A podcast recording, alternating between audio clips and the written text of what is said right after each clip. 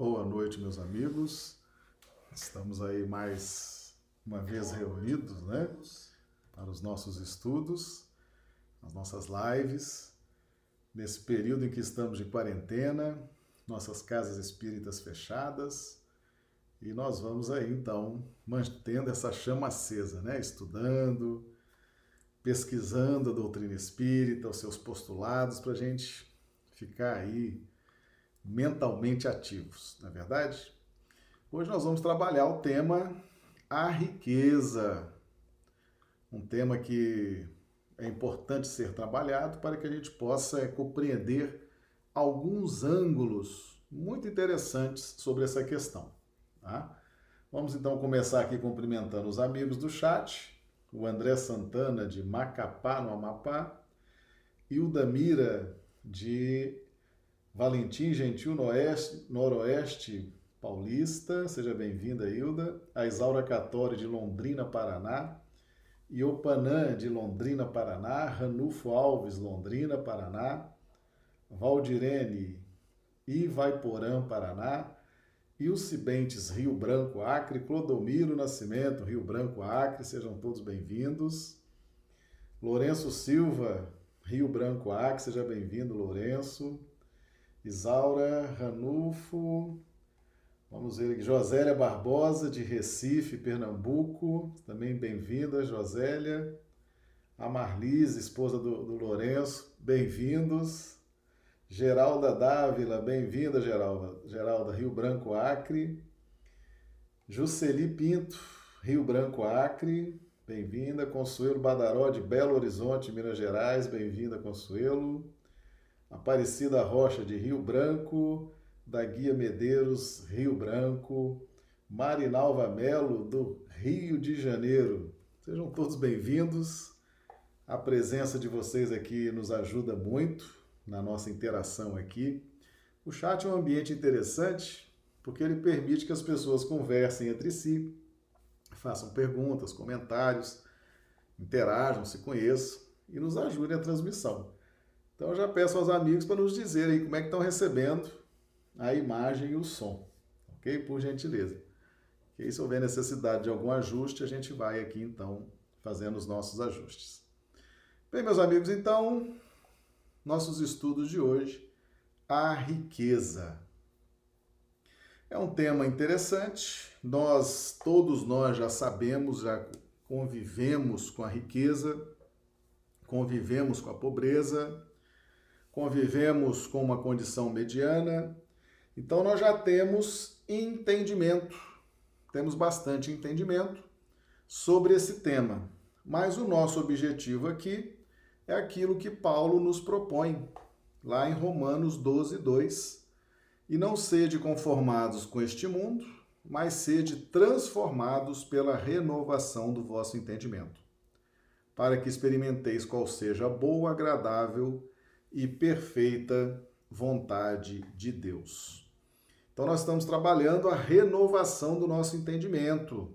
É importante a gente compreender que todos nós somos espíritos muito velhos, muito antigos, de centenas, de milhares de reencarnações. Já temos sim bastante entendimento sobre vários assuntos e a riqueza, essa, essas questões envolvendo riqueza, pobreza, condição social, já é uma questão que nós temos bastante entendimento. Mas agora nós estamos trabalhando o quê? A renovação desse entendimento para que a gente possa operar a nossa transformação moral e assim caminhar para frente e para o alto. Tá bom? Então é muito comum que nós já tenhamos muitos conceitos estabelecidos nesse tema, já tenhamos muita vivência, já tenhamos muita quilometragem rodada nesse assunto. Então nós vamos estar trabalhando aqui no sentido da renovação do entendimento, ok? Então vamos começar vindo aqui, vendo a nossa fundamentação teórica. Jesus Está no Evangelho de Lucas, capítulo 16, versículo 13. Ninguém pode servir a dois senhores, porque ou odiará um e amará o outro, ou se prenderá a um e desprezará o outro. Não podeis servir simultaneamente a Deus e a Mamon. Meus amigos, o amor, o amor seletivo. Então Jesus ele está nos revelando uma dinâmica por dentro de nós. Então nós já estudamos a Trindade universal: Deus, Espírito e matéria. A nossa relação, a nossa relação com Deus é uma relação de amor. Mas atenção, porque esse amor ele pode ser desviado para a matéria. Ele pode ser desviado para os interesses que estão relacionadas a essa experiência com a matéria. De forma que é impossível amar a Deus e a matéria. Então, o primeiro aspecto é: o amor é um sentimento seletivo. Tá certo? Foi Jesus que nos revelou isso. Deus nos fez assim. Então não é possível amar a Deus e a matéria. Por quê? Por causa do retorno. Quando nós amamos, quando nós fixamos nossa atenção, quando nós fixamos nosso pensamento, nós formamos um circuito. E esse circuito, ele leva e traz, certo? Ele leva nossas vibrações e traz também vibrações. Então é impossível fechar circuitos com a matéria. Nós só conseguimos fechar um circuito afetivo e amoroso com Deus. Então, seletivo é um sentimento seletivo e quando nós falamos de matéria, nós temos que trabalhar o conceito de amor, tá certo? Para a gente poder entender que é realmente algo de uma dimensão muito, muito alta, tá? Vamos aqui, o pessoal está chegando. A Farias Ode, de Rio Branco, Acre, a Aldinéia Farias, seja bem-vinda, Aldinéia. O Arne, de Teresina, Piauí. Regina Teixeira, de Rio Branco. Sejam todos bem-vindos. Então, meus amigos, então Jesus já traçou uma divisão. O amor ou é para Deus ou é para Mamon, que são os interesses materiais, os interesses pessoais, certo? Mas é seletivo. Tá bom? É seletivo isso aí. Nós vamos ter que decifrar, entender bem essa questão. Aí nós vamos nos valer lá do Evangelho segundo o Espiritismo, do capítulo 16. Não se pode servir a Deus e a Mamon. E vamos lá nesse, item, utilidade providencial da riqueza, provas da riqueza e da miséria. Então Kardec traz para nós, sempre com equilíbrio, né? Muito bom senso. Se a riqueza houvesse de constituir obstáculo absoluto à salvação dos que a possuem, conforme se poderia inferir de certas palavras de Jesus, interpretadas segundo a letra e não segundo o espírito, Deus que a concede teria posto nas mãos de alguns um instrumento de perdição, sem apelação nenhuma, ideia que repugna a razão. Então, a primeira coisa que Kardec está trazendo aqui para nós: riqueza é neutra, é algo neutro, certo? Ela existe, sempre existiu, sempre vai existir, mas o sentido espiritual da riqueza é neutro, tá certo? A riqueza existe dentro de uma atmosfera de neutralidade, tá? Agora, na faixa em que nós estamos, ela produz consequências. Ela é neutra. Ela é neutra. Em nós ela produz consequências, mas não produz essas mesmas consequências em quem já está numa condição mais iluminada. Ou seja, então ela é neutra. Ela é neutra. Ela vai produzir essas consequências em razão da nossa concepção mental. Então vamos ver aqui.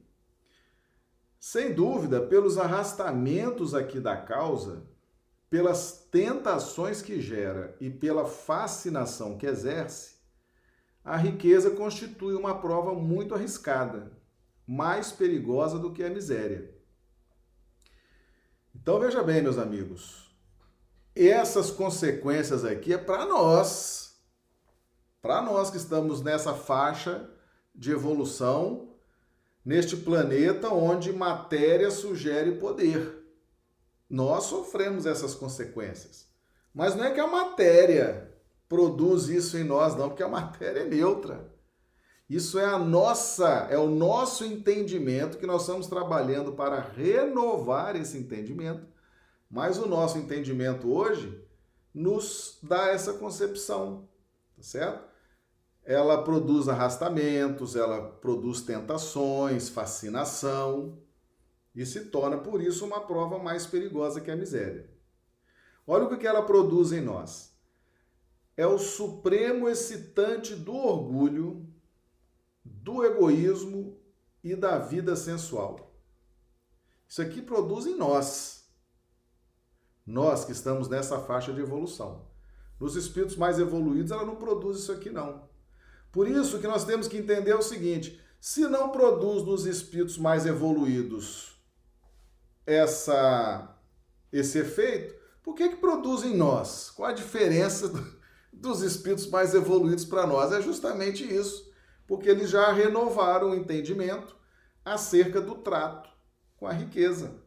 E nós precisamos renovar esse entendimento, senão nós vamos ficar padecendo aqui com excitação do orgulho, do egoísmo e da vida sensual. Isso tem essa outra consequência aqui, ó, é o laço mais forte que prende o homem à terra e lhe desvia do céu os pensamentos. Meus amigos, desvia do céu os pensamentos. Desvia do céu os pensamentos. Mais uma vez, a questão da seletividade. Tá certo? Seletividade. Aqui, Jesus e Kardec estão falando o seguinte: foco. Tá certo? Esteja focado, focado na sua evolução, na renovação do seu entendimento. Por quê? Porque esse supremo excitante do orgulho, do egoísmo e da vida sensual vai desviando dos objetivos espirituais, vai desviando os nossos pensamentos. Aí nós vamos ficar ali perdendo muito tempo com as questões da riqueza, da matéria, vamos nos desgastar, vamos nos envolver com as confusões da riqueza, com as responsabilidades da riqueza, com o orgulho, o egoísmo, a vida sensual. A gente vai perder muito tempo, muita energia com isso e vamos deixar de aplicar, de investir nossas energias, nossos pensamentos na nossa evolução espiritual, naquilo que efetivamente nos interessa. Então, nós estamos diante de uma questão de seleção, é uma questão seletiva. Eu posso ser rico, posso ter riqueza, posso ter vindo nessa encarnação com riqueza, mas se eu estou estudando isso aqui, eu já vou me vigiar para que meus pensamentos não se desviem das coisas que me interessam. Então, esse estudo não é para criticar quem tem riqueza, não é para é, é, falar de forma pejorativa e acusatória contra ricos, muito pelo contrário. Os ricos precisam aprender a focar os seus pensamentos naquilo que é interessante para a sua vida espiritual. Tá certo? Por quê? Porque todos nós vamos ter que aprender a lidar com a riqueza, meus amigos. Isso aí não tenha nem dúvida, isso faz parte da nossa evolução. Saber lidar com a pobreza, saber, saber lidar com a condição mediana, saber lidar com a condição da riqueza. Todos nós vamos ter que aprender a lidar com isso. Então, aqueles que estão hoje vivenciando a riqueza, que estão nesse momento vivenciando a riqueza, tem que estar muito vigilante com seus pensamentos para não desviar para orgulho, egoísmo e vida sensual e mantê-los focados nos interesses da sua evolução espiritual. Tá certo? Porque é o laço mais forte que prende o homem à terra. E aí nós vamos trazer a, a tradicional questão 22, letra A, de O Livro dos Espíritos. Que definição podeis dar da matéria? Matéria é o laço que prende o espírito. É um instrumento de que este se serve, sobre o qual, ao mesmo tempo, exerce a sua ação. Matéria é o laço que prende o espírito. O Evangelho segundo o Espiritismo, alinhado com o livro dos Espíritos, responde, nos diz: é o laço mais forte que prende o homem à terra. Certo? Então a riqueza prende o homem à terra. Prende de que forma? Psicologicamente, psiquicamente. O homem acredita, ele acredita que a felicidade está na riqueza, está nos bens materiais.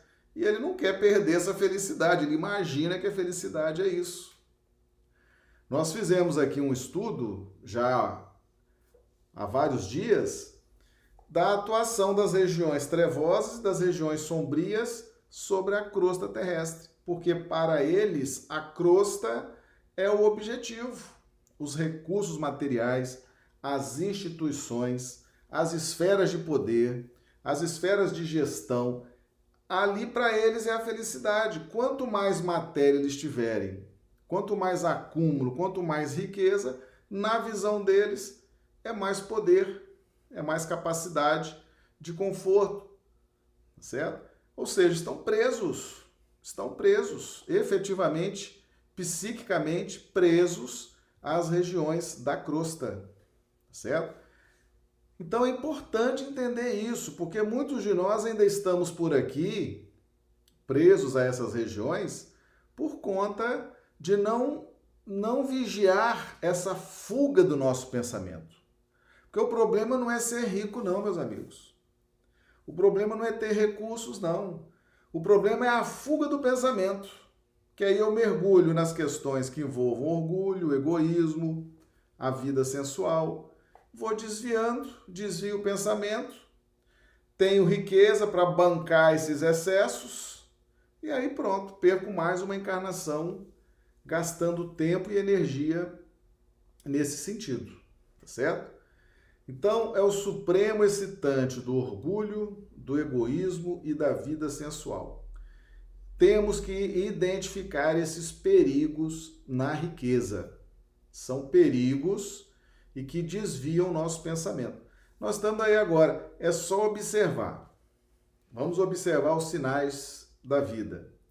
Tá todo mundo, tá todo mundo de quarentena. Todo mundo em casa. O pessoal tá lendo mais livro espírita, tá vendo mais as lives, tá assistindo filmes edificantes, né? Não tá dando uma direção diferente para o pensamento? Cadê as festas? É? Cadê o consumismo? Cadê os shoppings? Cadê isso? Cadê aquilo? Percebe como que o pensamento está mais focado para outras coisas, porque nós não estamos tendo possibilidades de dar vazão a uma vida social, a uma vida de liberdade de ir e vir. Então nós estamos focando o pensamento em determinados assuntos, tá certo? Porque não tem lazer não tem shopping, não tem parques, não tem cinemas, não tem teatros, não tem opções. Futebol está tudo parado. As práticas esportivas todas paradas. Então, há muito tempo que não se via a humanidade tão focada em dois, três, quatro assuntos: família, religião, trabalho. Está todo mundo com o pensamento focado. Então, percebam que esse desvio do pensamento, quanto mais opção de lazer, quanto mais opção de festa, quanto mais opção de consumo, quanto mais opção de vida, de mundo, quanto mais opção mundana, mais os nossos pensamentos vão se desviando dos nossos objetivos de evolução espiritual. E a riqueza, ela estimula esse desvio de pensamento até o seu grau máximo.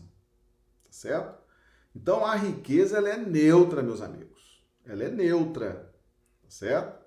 Tem muita gente rica aí que não está podendo gastar dinheiro, porque não tem onde gastar. Tá tudo fechado. Não está podendo viajar, não está podendo sair, não está podendo entrar, não está podendo. Né? Percebe como a riqueza é neutra? Então é preciso que haja consciência. Então o mundo está aí, nós estamos no mundo, mas nós não podemos perder o foco da nossa evolução espiritual, tá certo? Então é muito importante esse texto. Kardec não critica os ricos, tá certo? Kardec não critica a riqueza, tá certo? Não há nenhuma, nenhum, nenhum sentido pejorativo em riqueza, muito pelo contrário. É uma análise de bom senso, é uma análise iluminada e que visa ajudar aqueles que hoje estão com a riqueza. E se nós não estamos hoje com a riqueza, comecemos a estudar, porque na próxima talvez estejamos sim com a riqueza, ou talvez daqui umas duas, três encarnações, não sei. Esse planejamento está na mão da espiritualidade maior. E aí a gente já começa a estudar, a entender, para não deixar o pensamento desviar dos nossos objetivos espirituais, tá bom? Então, essa, essa introdução aí, ela, ela é importante para a gente ver aonde que Jesus e Kardec querem chegar é, na nossa orientação espiritual. E eles prosseguem. Se a riqueza é causa de muitos males, se exacerba tanto as más paixões, se provoca mesmo tantos crimes, não é a ela que devemos inculpar, mas ao homem que dela abusa, como de todos os dons de Deus. Pelo abuso, ele torna pernicioso o que lhe poderia ser de maior utilidade é a consequência do estado de inferioridade do mundo terrestre.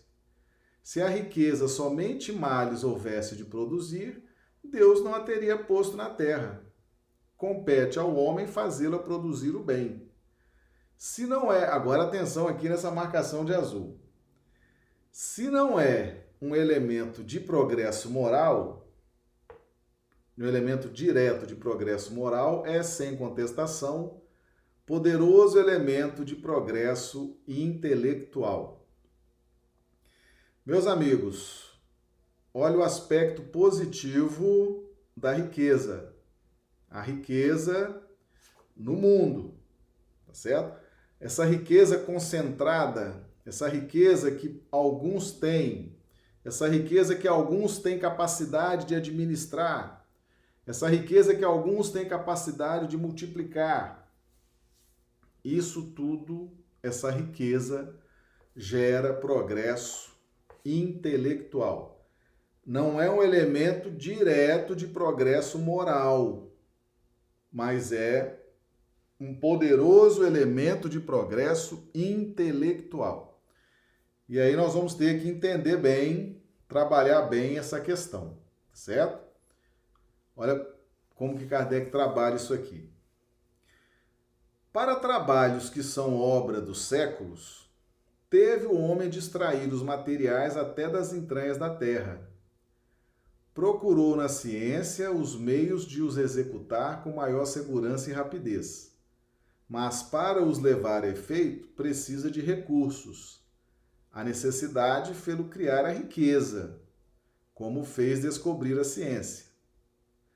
A atividade que esses mesmos trabalhos impõem lhe amplia e desenvolve a inteligência.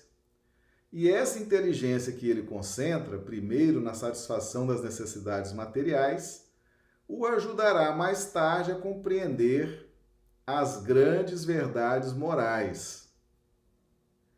Sendo a riqueza o meio primordial de execução, sem ela não mais grandes trabalhos, nem atividade, nem estimulante, nem pesquisas. Com razão, pois é a riqueza considerada elemento de progresso.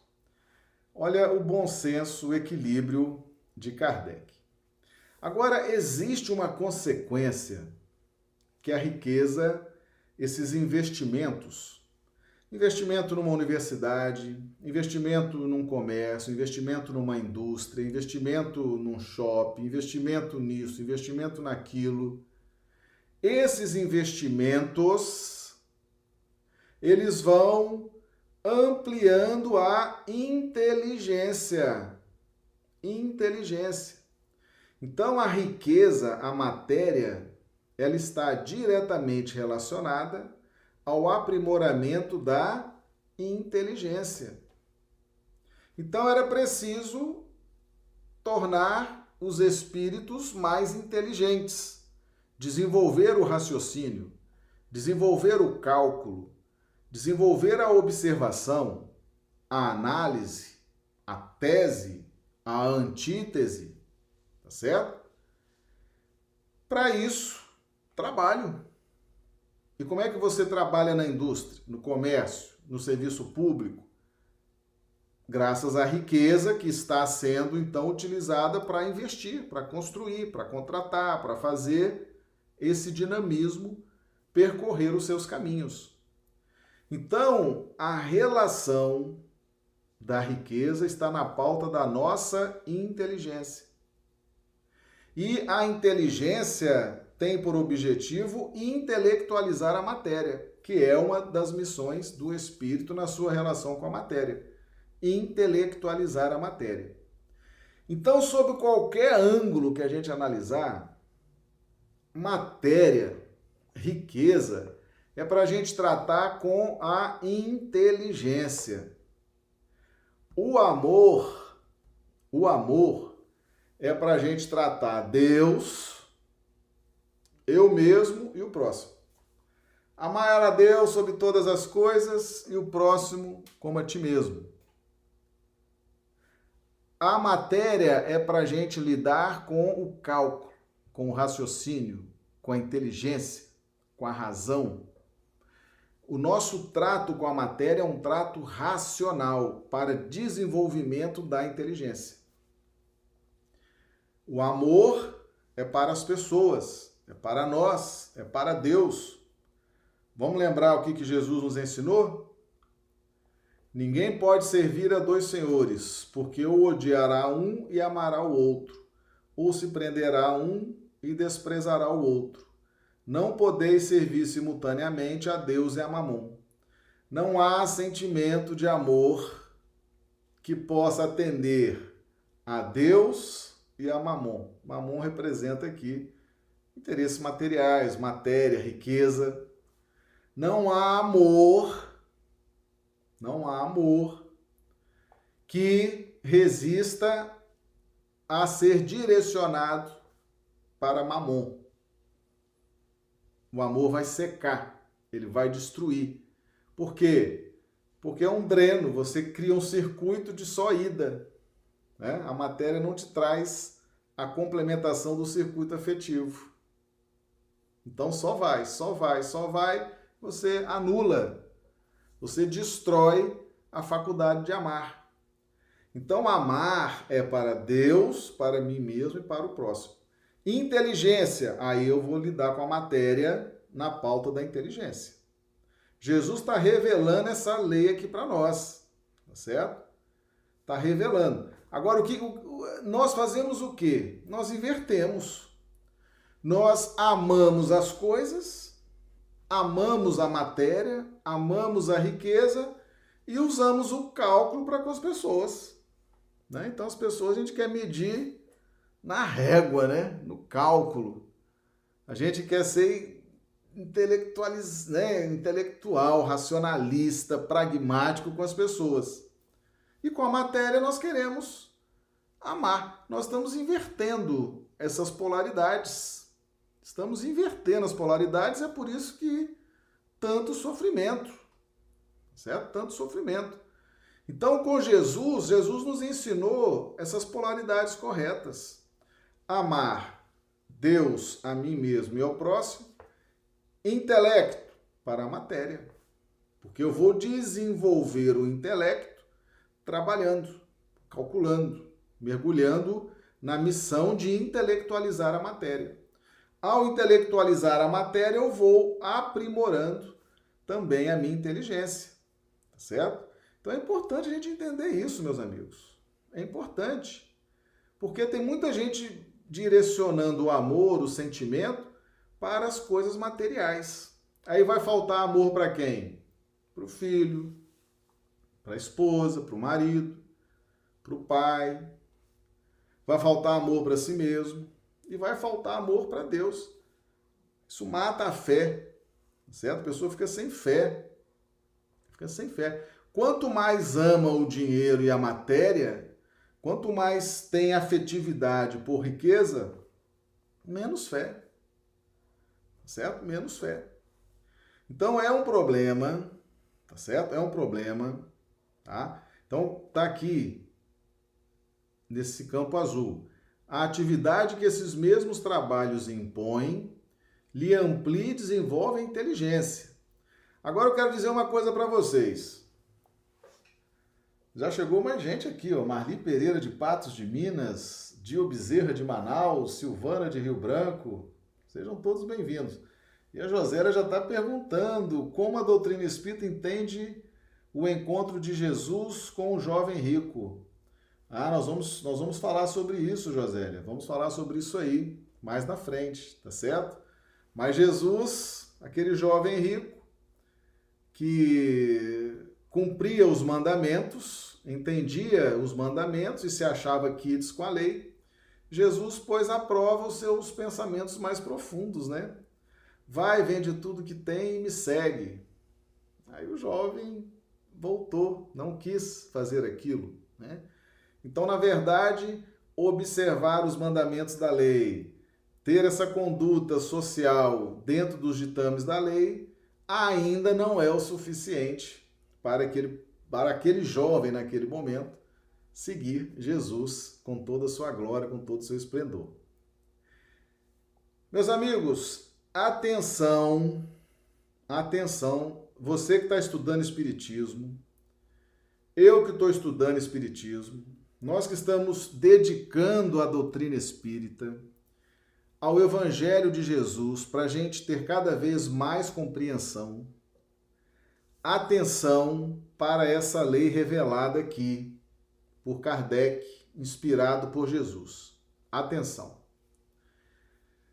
Essa inteligência que ele concentra primeiro na satisfação das necessidades materiais o ajudará mais tarde a compreender as grandes verdades morais muita atenção, muita atenção nessa nesse detalhe, tá certo? Verdades morais, essas revelações que Jesus traz acerca da nossa essência espiritual. Isso que a doutrina espírita está trazendo detalhadamente, só vai entender quem tem inteligência. Ah, mas por que, Marcelo? porque tá. Como é que você vai entender verdades morais sem antes você ter base? Você tem que ter base, tem que ter inteligência, tem que ter quilometragem, tem que ter bagagem. E você vai passar milhares de anos dentro dos circuitos da lei de justiça tá certo? Lá do Velho Testamento, lei de justiça, trabalhando, desenvolvendo a inteligência, desenvolvendo o raciocínio, reencarnando de novo, trabalhando, desenvolvendo a inteligência, desenvolvendo o raciocínio, desencarna, encarna de novo, vamos trabalhar, desenvolver a inteligência. São, ó, centenas de reencarnações, séculos, tá certo? Reencarnando para desenvolver a inteligência. Essa inteligência, essa inteligência vai servir de base para que agora nós possamos compreender as grandes verdades morais.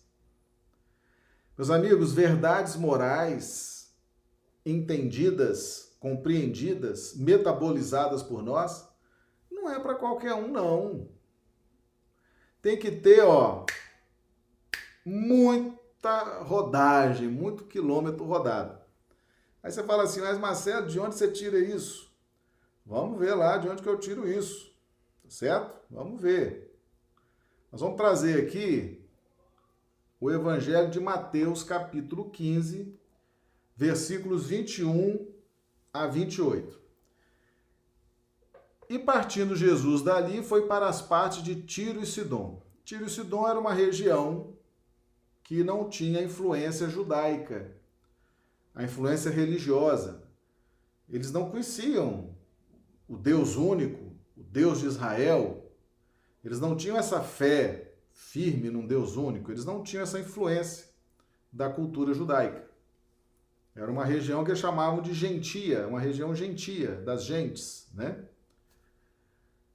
Eis que uma mulher cananeia, que saíra daquelas cercanias, clamou, dizendo: Senhor, filho de Davi, tem misericórdia de mim, que minha filha está miseravelmente endemoniada. Mas ele não lhe respondeu palavra, e seus discípulos, chegando ao pé dele, rogaram-lhe, dizendo: Despede-a, que ela vem gritando atrás de nós. E ele respondendo disse: Eu não fui enviado senão as ovelhas perdidas da casa de Israel. Então chegou ela e adorou, dizendo: Senhor, socorre-me. Ele, porém, respondendo, disse: Não é bom pegar no pão dos filhos e deitá-lo aos cachorrinhos. E ela disse: Sim, senhor, mas também os cachorrinhos comem das migalhas que caem da mesa dos seus senhores. Então Jesus respondeu e disse: Ó mulher, grande é a tua fé, seja isso feito para contigo como tu desejas. E desde aquela hora sua filha ficou sã. Meus amigos, muita atenção nessa passagem. Olha, olha o que, que Jesus. Então Jesus entra numa região gentia, tá certo? Vai na região gentia. E ali uma mulher cananeia vem atrás dele gritando. Ela estava com a filha obsidiada, endemoniada. Ela queria, não, Senhor, filho de Davi. Até a forma como a mulher abordou Jesus é uma forma você vê que é uma forma de pouco conhecimento. Né? Senhor, filho de Davi. A visão era uma visão familiar, do tronco familiar. Certo? Então, Senhor, filho de Davi, Senhor, da família de Davi. Já as ovelhas perdidas da casa de Israel, que eram os judeus, já tinham uma visão diferente. O Messias, o Filho do Deus vivo, o Cristo de Deus, o Salvador, o Messias, era uma outra visão. Era uma visão bem mais aprimorada. Aquela mulher não tinha essa visão ela conhecia como é que as, as, as pessoas conheciam outras, de outras famílias? É pela, pelo tronco familiar. Uma visão estreita, certo? Então ela tinha uma visão muito estreita de Jesus. Então já mostra aí a pequena, né, o pequeno conhecimento, falta de talvez oportunidade, interesse. Tem misericórdia de mim, que minha filha está miseravelmente endemoniada. Mas agora aqui, ele não respondeu palavra. Jesus ensinava muito, Jesus não perdia oportunidade, meus amigos, de ensinar. Então, ele, naquele momento, ele dá um grande ensinamento à humanidade. Jesus não respondeu palavra, ou seja, a mulher gritando, ele passou. Passou, seguiu direto, mas claro que ele estava observando. Né? Quando ele passou direto, a mulher gritando, ele não respondeu nada, não falou nada, os discípulos chegaram e falaram: ó, despede essa mulher que ninguém aguenta esses gritos. Essa mulher vai ficar gritando aqui atrás da gente até, até quando? Né? Aí, quando Jesus percebeu que os discípulos estavam atentos ao que ele iria dizer, aí então ele responde aos discípulos: eu não fui enviado senão as ovelhas perdidas da casa de Israel. Meus amigos, quem são as ovelhas perdidas da casa de Israel? São os judeus, os exilados de Capela. Quem trouxe Jesus para a terra foram os exilados de Capela. Quando a gente estuda sobre esse assunto no livro A Caminho da Luz, você vê que Jesus esteve pessoalmente naquele orbe de capela e prometeu ajudar aqueles espíritos que seriam exilados para a terra. Ele diz que ele estaria pessoalmente ajudando aqueles espíritos. E eram espíritos muito velhos, muito cansados, cheios de erros, que precisavam realmente de, de um atendimento especial, de um atendimento presencial. Eles precisavam ver, sentir, pegar, tocar, ver de novo, sentir, ouvir. Precisavam ver aquelas, aqueles milagres de Jesus, aquela situação toda. Então eles trouxeram Jesus. Jesus veio para a terra cumprindo uma promessa que ele tinha feito aos exilados de Capela antes mesmo deles virem para o exílio. Quando o grupamento já estava separado, já estava definido, Jesus já foi consolá-los lá no orbe de Capela, dizendo que estaria com eles pessoalmente. Então, meus amigos, aqueles necessitados, aqueles que todos que Jesus já sabiam que estavam caídos, e que precisavam de ajuda e de uma ajuda especial, qualificada, são as ovelhas perdidas da casa de Israel. Jesus veio para eles.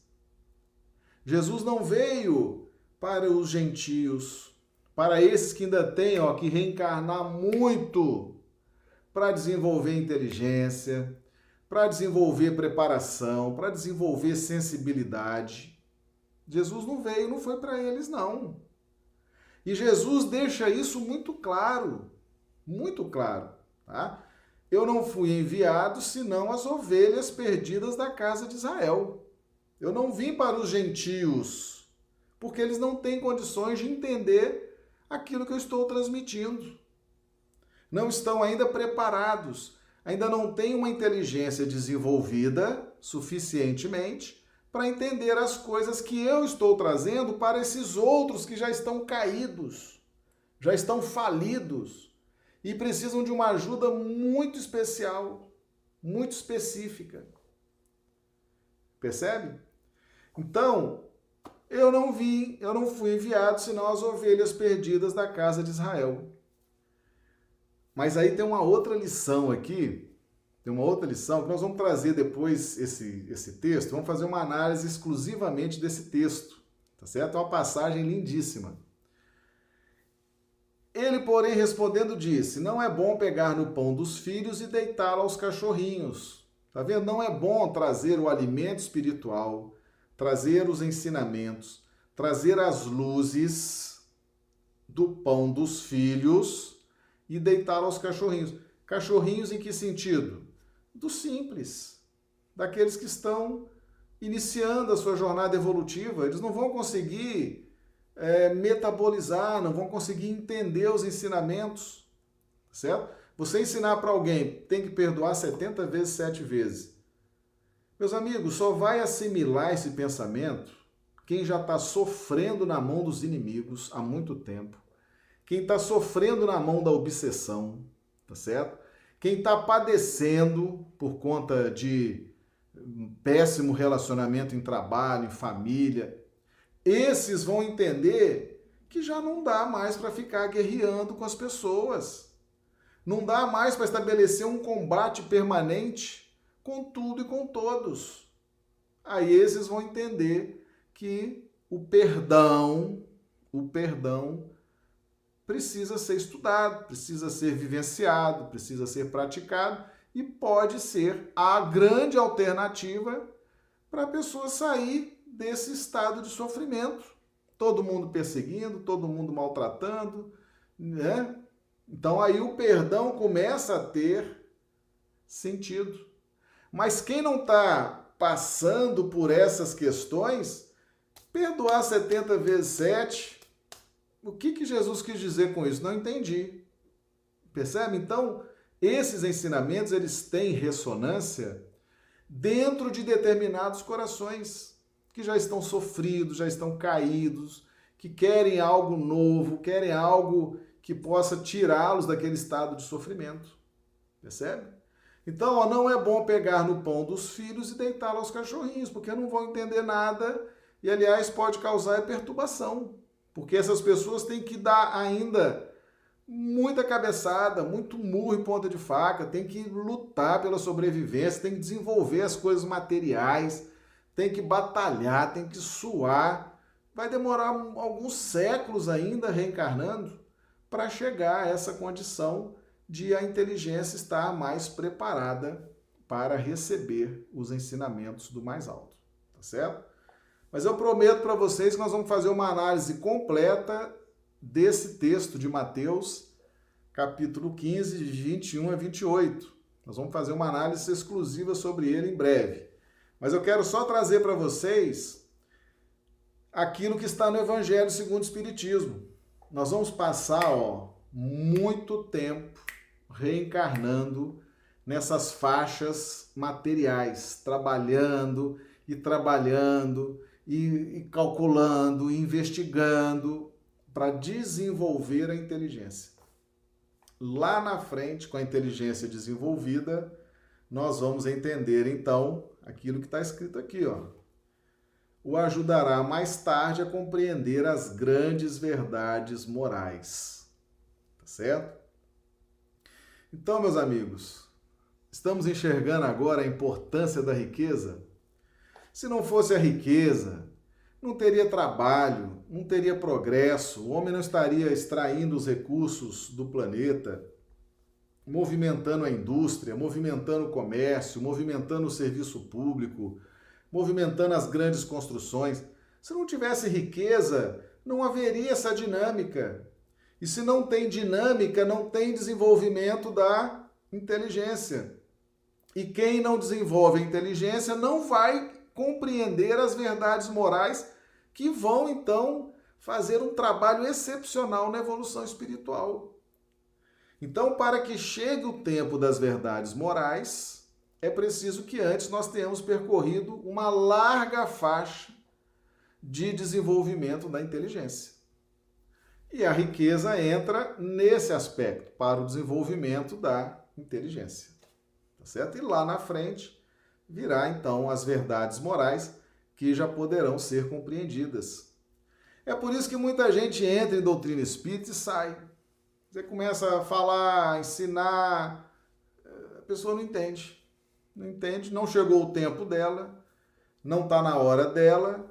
Ela vai ali no centro espírita, toma um passe, faz uma fluidoterapia, fica ali um mês, dois meses, ó, se manda. Normal, normal, não chegou o tempo, ela não está conseguindo assimilar as verdades morais, ainda tem que correr muito atrás ainda para aprimorar a inteligência nos campos de trabalho da vida.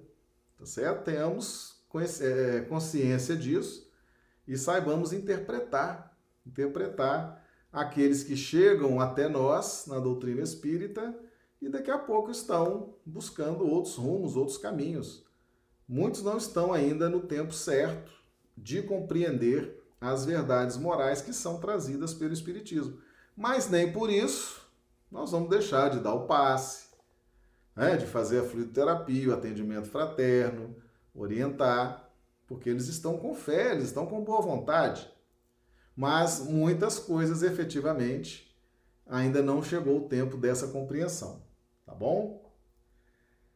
Ah, tem uma pergunta, o, o Clodomiro, a riqueza material espiritual deve ser usada como uma arte do belo na prática e produção do bem. Exatamente, Clodomiro. A pergunta da Josélia. Como o Espiritismo explica o fato da guerra impulsionar a ciência e a tecnologia, gerando progresso apesar das mortes e da barbárie? Exatamente. É a matéria. Vamos, vamos, vamos estudar a ciência, né? A ciência é neutra. Santos Dumont construiu o avião para facilitar o transporte. Pouco tempo depois, o avião estava sendo usado para jogar bombas de uma nação na outra, né? Então aí as pessoas vão trabalhando e vão às vezes trabalhando errado, aí tem que voltar, recuperar, corrigir e vão gastando algumas encarnações, mas em todo esse tempo todo esse tempo a inteligência vai sendo desenvolvida, tá certo? Todos aqueles, Josélia, que desviaram, desviaram o rumo normal, natural dos acontecimentos, trazendo a violência, trazendo a guerra, trazendo todas essas calamidades, todos eles são responsáveis depois para ajudar a corrigir. Então lá vão gastar de novo a inteligência, trabalhando pelos outros, servindo, e com isso a inteligência vai desenvolvendo, vai crescendo. Por isso, meus amigos, que nós não devemos, nós não devemos ter remorso do que fomos no passado. É muito comum no espiritismo, né? Às vezes vem uma revelação de uma reencarnação passada, vem um obsessor numa reunião mediúnica, revela isso, revela aquilo. Tudo que nós fizemos no passado, de bom ou de ruim, serviu para aprimorar a nossa inteligência. Mesmo as coisas ruins, que depois a gente padeceu, espiou, sofreu, se corrigiu ou ainda estamos querendo nos corrigir, mas tudo isso está servindo para aprimorar a nossa inteligência. Tá certo? Então, vamos honrar pai e mãe. O que é honrar pai e mãe? Honrar as nossas experiências no campo de pai, razão e mãe, sentimento. Aquilo que experienciamos no campo da razão e do sentimento ao longo das reencarnações pretéritas, tenhamos muito respeito, certo? E vamos trabalhar agora para a renovação desses entendimentos. Nessa proposta de Paulo. Então, o pessoal que está assistindo esse vídeo, o pessoal que está nos acompanhando, não quero ver ninguém com remorso do que foi no passado, tá certo? Não quero ver ninguém com remorso, com trauma, com complexo, porque foi revelada uma encarnação passada, a pessoa não foi muito feliz. Né? Então, nada disso. Tá tudo valendo, tá certo? A inteligência desenvolveu, a altivez desenvolveu, e aquilo que você cometeu de excesso, ou já espiou, já pagou, já se ajustou, ou está tendo a oportunidade agora de se ajustar, tá certo? Mas entrar em faixas de remorso, jamais. Meus amigos, a nossa inteligência, Josélia, desenvolve muitas vezes em cima das guerras é, em cima das cruzadas, em cima das inquisições, em cima das guerras santas, em, em cima das invasões de país a país. A gente vai desenvolvendo ali a inteligência, a altivez. Depois a gente passa alguns séculos corrigindo aqueles excessos, mas nada se perde, tá certo? E hoje nós estamos podendo estudar Espiritismo e entender essas verdades morais que o Cristo nos traz diante dessas luzes da doutrina espírita é em razão da nossa idade espiritual, das centenas de reencarnações que nós passamos, desenvolvemos a inteligência e hoje estamos aqui mais preparados para receber essas verdades morais dentro dessa ótica que a doutrina espírita nos traz, tá certo? Então, nada de remorso, tá bom? Nada de trauma, nada de complexo. O que passou, passou, tá valendo. Nós vamos agora é trabalhar aquilo que Paulo está nos dizendo lá, ó. Renovação do entendimento. Vamos nos transformar pela renovação do nosso entendimento. Deus é justiça, mas Deus é misericórdia, tá certo? Deus é amor.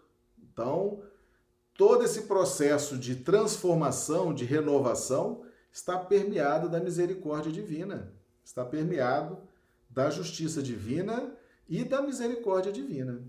Tá bom? Então, meus amigos, a riqueza é importante? Muito importante.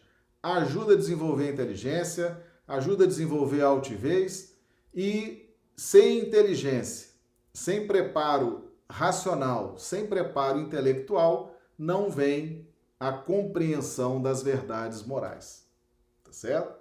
Então, os ricos que estão nos vendo, Kardec não critica a riqueza, tá certo? Não há condenação à riqueza, a riqueza é neutra.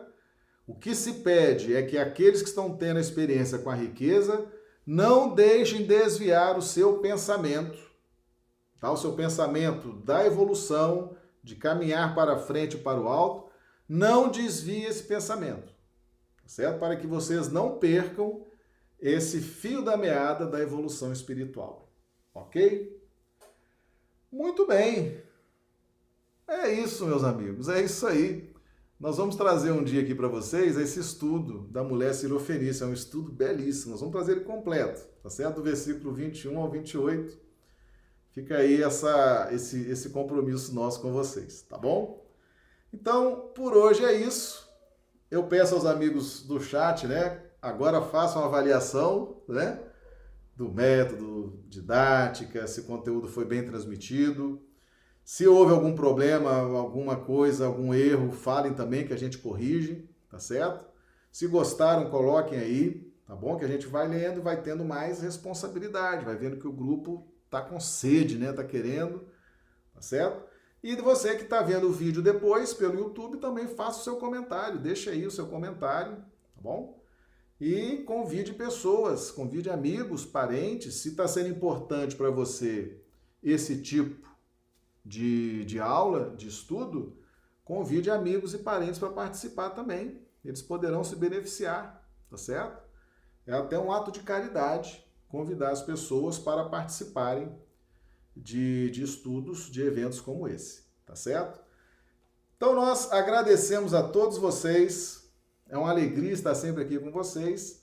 E estaremos amanhã novamente. A nossa live, 21h30 horário de Brasília, 19h30 horário do Acre estaremos aqui amanhã continuando os nossos estudos. Muito obrigado, que Jesus nos dê uma noite de sono reparadora das nossas energias e amanhã estaremos de volta. Muito obrigado, meus amigos.